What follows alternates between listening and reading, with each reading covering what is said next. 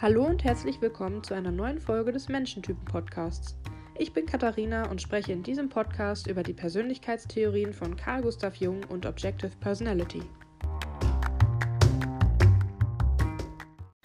In den kommenden vier Folgen möchte ich über die vier Grundfunktionen von Carl Gustav Jung sprechen. Das ist das Denken, das Fühlen, das Empfinden und Intuieren.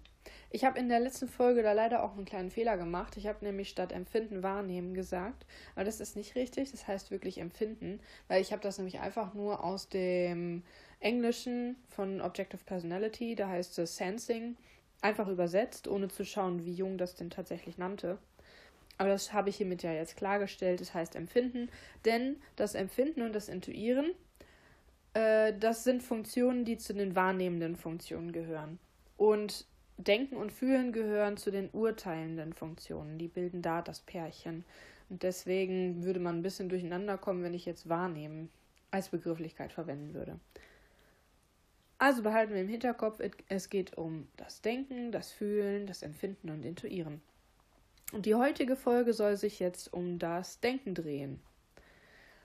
Ich starte mal mit der Definition nach Objective Personality das werde ich wahrscheinlich zukünftig auch mit OPS abkürzen, äh, was so dann so viel heißt wie Objective Personality System. Einfach um das Ganze ein bisschen kürzer zu machen und nicht ständig einen Zungenbrecher mit einzubauen. Also im OPS ist es so, dass man mit dem Denken die Gründe für Dinge herausfindet. Also warum mache ich das so oder warum machen andere das so oder was funktioniert für andere. Das ist so ein bisschen die Logik. Und können da so Sätze rauskommen wie ich mache das so, weil oder ich versuche zu verstehen, wie das funktioniert. Ist ein bisschen wie Puzzeln im Kopf. Die Dinge sollen zusammenpassen, man versucht logisch zu Schlussfolgern und logisch Dinge zusammenzufügen. Manchmal auch Dinge zusammenzufügen, die nicht unbedingt zusammenpassen. Man kann sich aber mit, den, mit dem Denken auch in unwichtigen Dingen verrennen, weil für die Werte, also dafür, ob irgendetwas wirklich wichtig ist, ob irgendetwas sinnvoll ist, dafür steht die Funktion des Fühlens. Also die bewertet das wirklich dann ähm, den, den, den Value, sagt man im Englischen, also den, die Wichtigkeit, den Wert für, von etwas. Und wenn man nicht auf das Fühlen hört, also nicht darauf hört, was sind, sind denn die eigenen Werte damit irgendwie kompatibel, sind die Werte von anderen damit kompatibel, dann kann, man kann es sein, dass man an Dingen arbeitet, die am Ende niemanden etwas bringen. Ja, und das war im Großen und Ganzen auch schon die Zusammenfassung der Definition von OPS. Die haben das sehr spärlich gehalten, weil sie sich mehr auf die einzelnen Funktionen in dem Typen, also die gerichteten Funktionen stürzen. Und da kommt dann noch das Introvertierte und Extrovertierte zu. Ich kann mir aber auch vorstellen, dass sie einfach ja das so ein bisschen so allgemein wie möglich halten wollten. Aber ich fand das ein bisschen spärlich. Man kann sich jetzt nicht so extrem extrem darunter vorstellen, was ist denn das Denken jetzt? Auch Carl Jung hat in seinen Definitionen, er hat einen Teil geschrieben, äh, so, eine Sammlung an Definitionen geschrieben. Und da hat er das Denken auch genannt, aber das war so konfus und so verwirrend geschrieben, dass man am Ende irgendwie nicht mehr, nicht mehr wusste als am Anfang. Aber ich habe noch ein gutes Buch gefunden von der Monika Rafalski. Das heißt Empfinden, Intuieren, Fühlen und Denken. Und in dem Buch ist, sind diese Funktionen einmal so richtig auseinandergenommen worden und nochmal richtig mit mehr Informationen aus der Wissenschaft angereichert worden, auch von Jung nochmal ein paar Zitate eingebracht, noch ein paar Gleichnisse eingebracht, noch ein, ja, der aktuelle Wissensstand in der Wissenschaft mit eingebracht und daraus wird dann nochmal deutlicher, was das Denken ist und was das Denken dann vielleicht auch für Probleme in unserer Gesellschaft mitbringen könnte. Das heißt, ich gehe jetzt über zu ihrem, zu den Informationen aus ihrem Buch. Was sie schildert, ist, dass das Denken ein bewertender Erkenntnisprozess ist das kann man sich ja auch irgendwo herleiten, dadurch, dass es eine urteilende Funktion ist. Also ein Urteil ist ja etwas, was man herbeigeführt hat durch die Informationen und durch das, was man sonst so wahrgenommen hat und dann irgendwie verarbeitet hat. Das heißt, es bewertet dann die logischen Schritte oder die das Denken und dann kommt man zu einem Erkenntnisprozess. Man kann in Sprachen und in Bildern denken. Das heißt nicht nur, man kann in Sprachen oder Bildern denken, sondern tatsächlich und. Denn viele Leute stellen sich zum Beispiel beim Lesen eines Buchs dann diese Szenen bildlich vor. Aber wenn sie in Gedanken sind und, und Informationen verarbeiten und versuchen zu verstehen, dann kommt da manchmal sowas wie Sprache bei raus. Ob es nun in Schrift oder in Wort ist, also wirklich gesprochene Sprache, das, das sei mal dahingestellt. Aber da denken dann weniger Leute wirklich in Bildern. Kann ich mir vorstellen. Oder da denken manche in Bildern und manche in Sprachen. Jedenfalls ist es kein Entweder-Oder, sondern ein Und.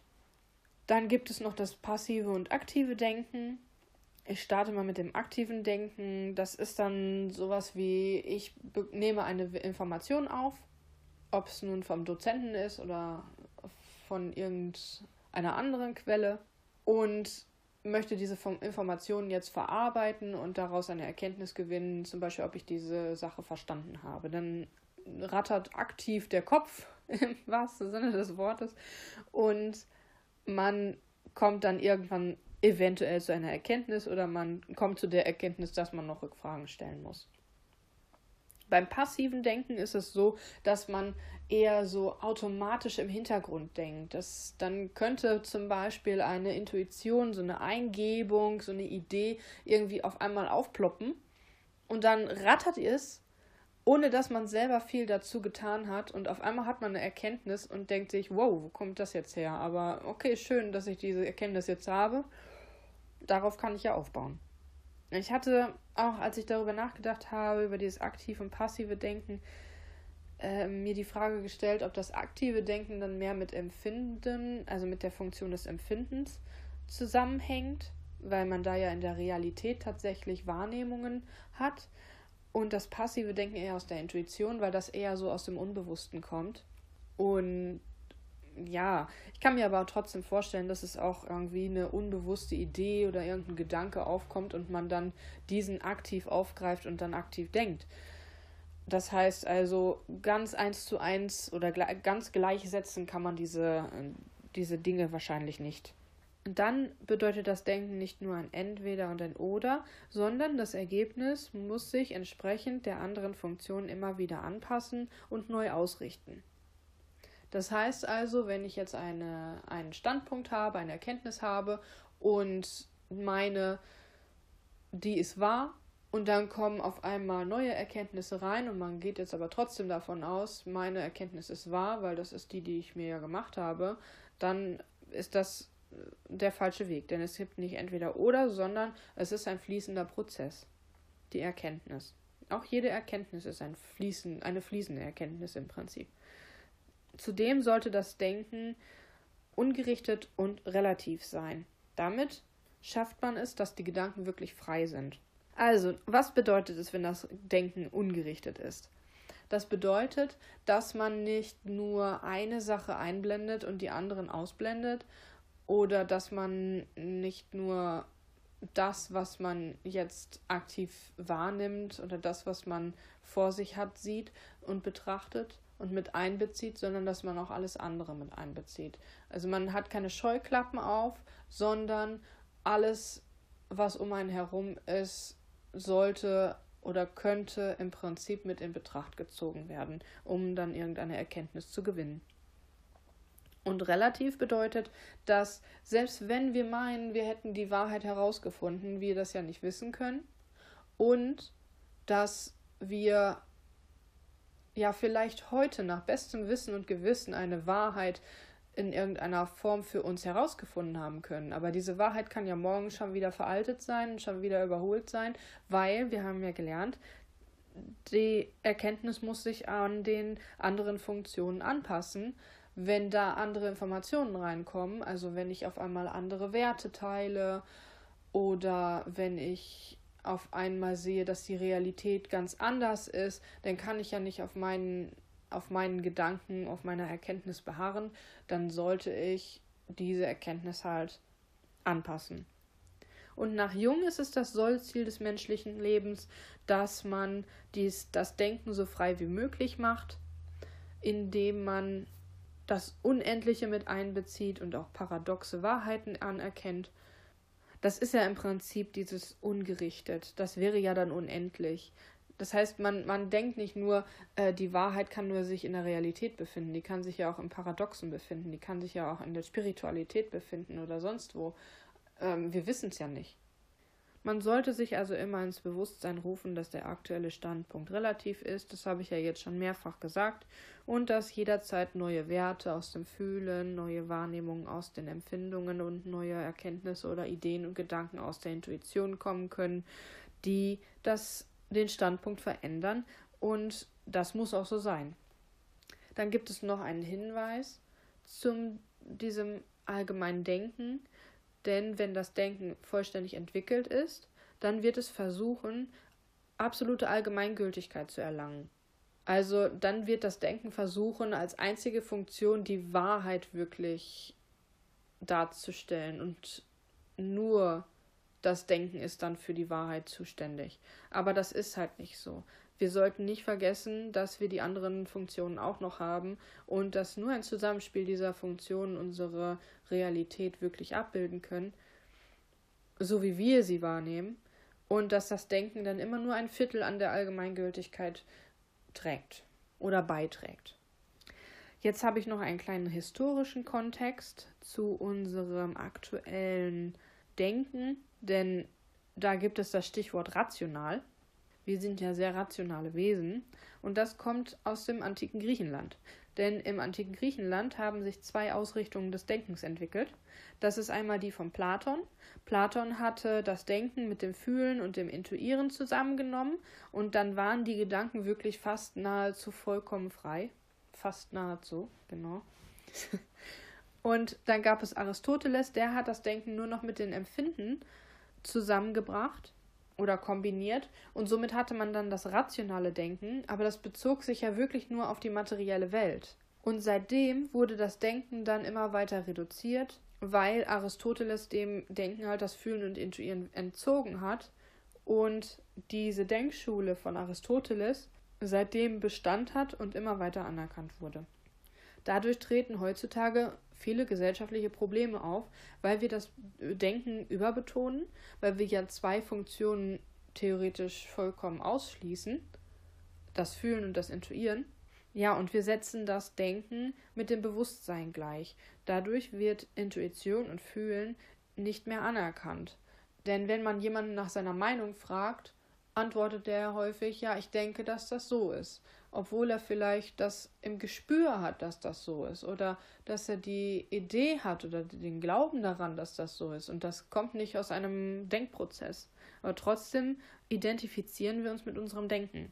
Und das rationale Denken wird als einzig richtiges Denken angesehen.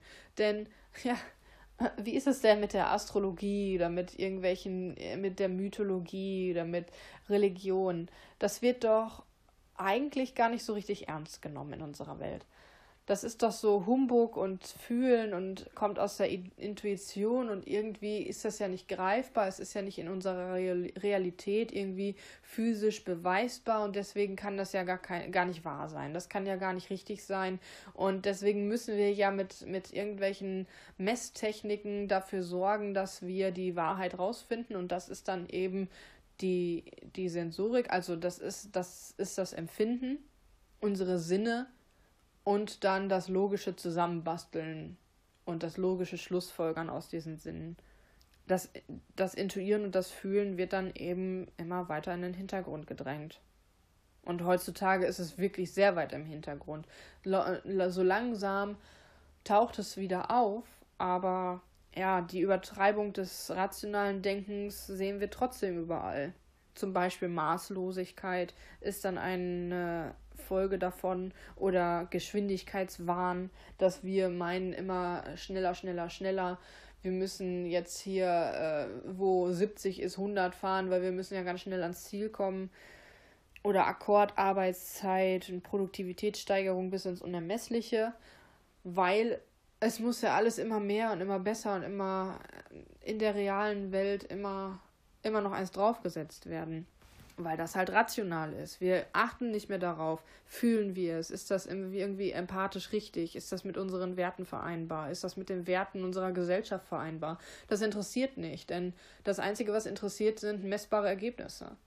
Und das ist die Rationalität dahinter. Und somit wird uns das Zusammenspiel der Funktionen ja so ein bisschen abgesprochen. Das ist nicht mehr erwünscht und auch nicht mehr so ohne weiteres möglich. Denn wo, wo kannst du denn deine, deine Gefühle verarbeiten? Im Arbeitsleben.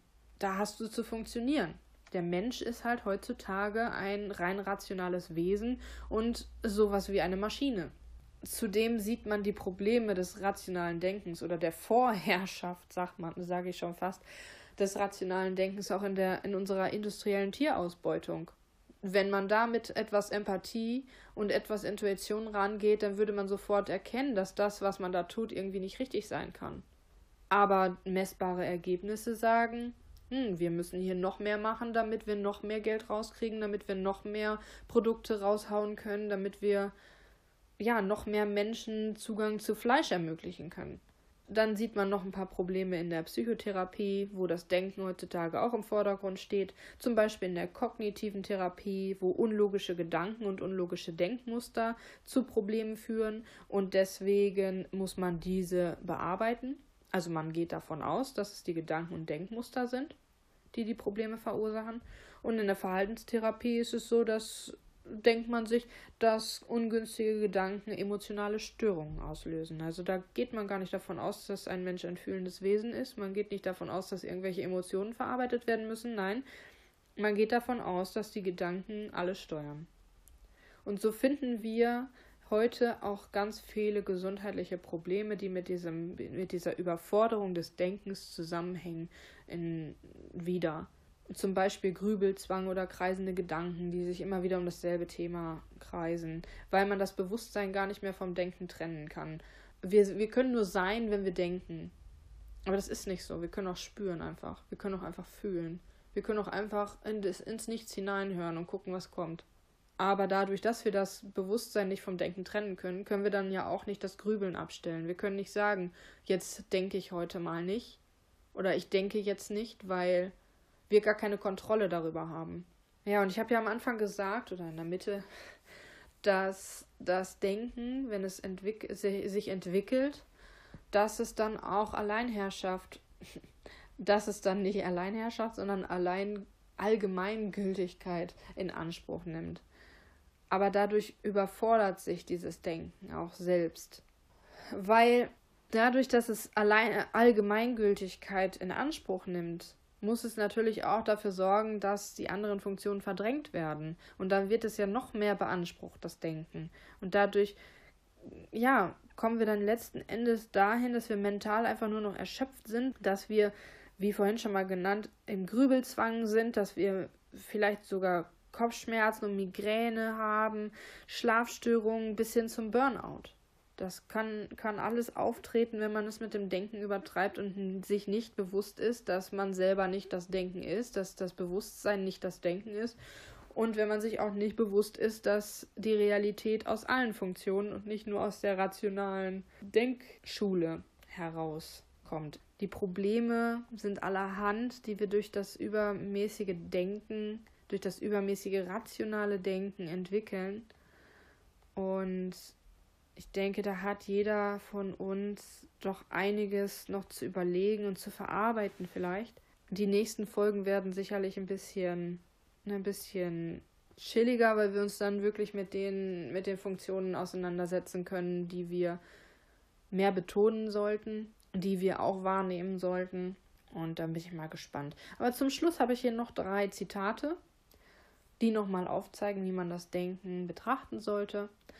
Mein Lieblingszitat kommt von Sokrates, das so lautet: Ich weiß, dass ich nicht weiß.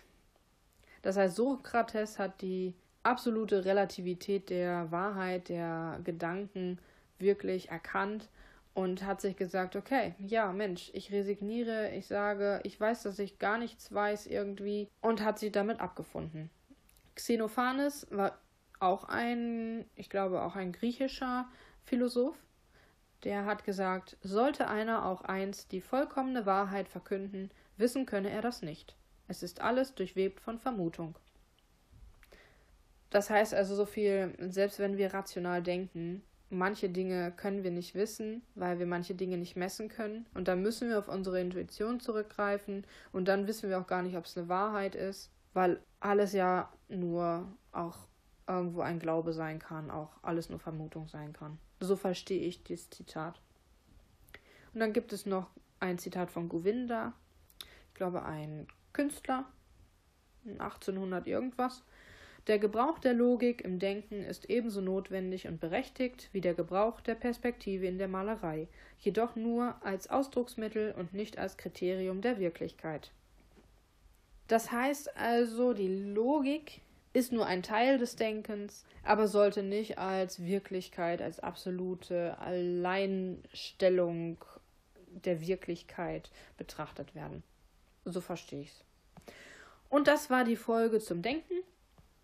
Ich hoffe, es hat dir gefallen und du hast einiges mitnehmen können und freue mich sehr, wenn du beim nächsten Mal wieder einschaltest. Ich denke mal, ich werde jeden Sonntag so um 18 Uhr rum eine Folge hochladen. Ich hoffe, dass ich das auch so regelmäßig schaffe, weil jetzt wieder mein Studium ansteht und eventuell könnte es dann in der Klausurphase so sein, dass ich da keinen Kopf für habe. Aber ich versuche mein Bestes. Ich denke, in der nächsten Folge wird es dann um das Fühlen gehen, weil das die Funktion ist, die dem Denken gegenübersteht und auch zu den urteilenden Funktionen gehört. Also, bis dahin wünsche ich dir eine schöne Woche und man hört sich beim nächsten Mal. Vielen Dank.